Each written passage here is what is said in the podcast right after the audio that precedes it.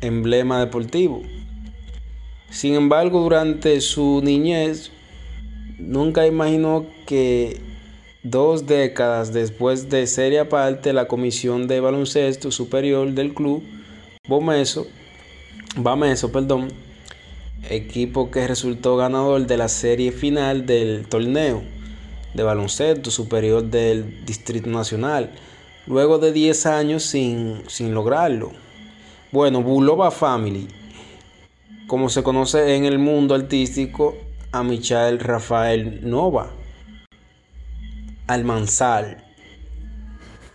Eh, no fue el único en anunciar a principios de este año que, que invertiría en equipo deportivo.